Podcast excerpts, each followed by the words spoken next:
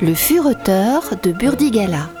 Christian Massé vous emmène à la découverte des pièces vedettes des musées bordelais et des recoins historiques de notre ville.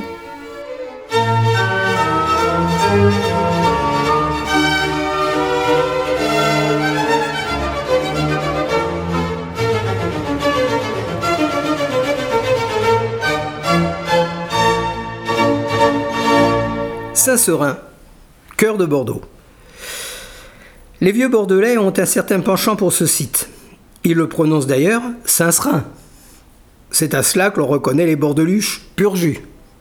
J'aime aussi ce quartier car c'est là que je suis né, dans un établissement pour filles-mères que tenaient des bonnes sœurs qui n'avaient de bonnes que le nom et qui en faisaient baver à ces filles qui avaient bravé l'enseignement du Seigneur, dévié par elles.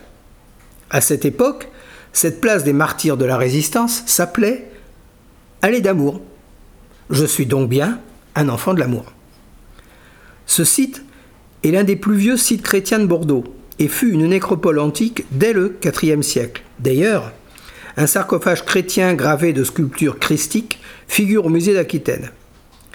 La première basilique fut consacrée à Saint Sévérinus, devenu Saint Serin, l'un des premiers évêques de Bordeaux.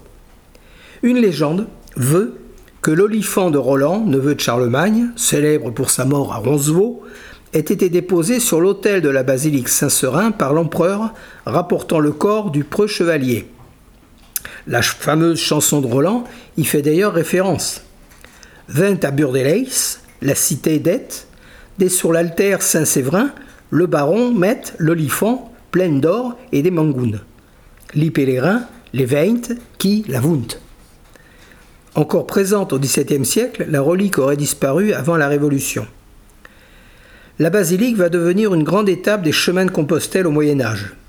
Les pèlerins sont invités à passer par Saint-Serin pour contempler cette relique. Entre le XIe et le XIIIe siècle, une nouvelle basilique est construite. Il faut savoir qu'à cette époque, les chanoines de cet édifice avaient le privilège de consacrer par une cérémonie d'investiture les nouveaux évêques de Bordeaux mais également les ducs d'Aquitaine. Elle sera remaniée au XIVe et XVe siècle avec des aménagements gothiques à la mode de cette époque.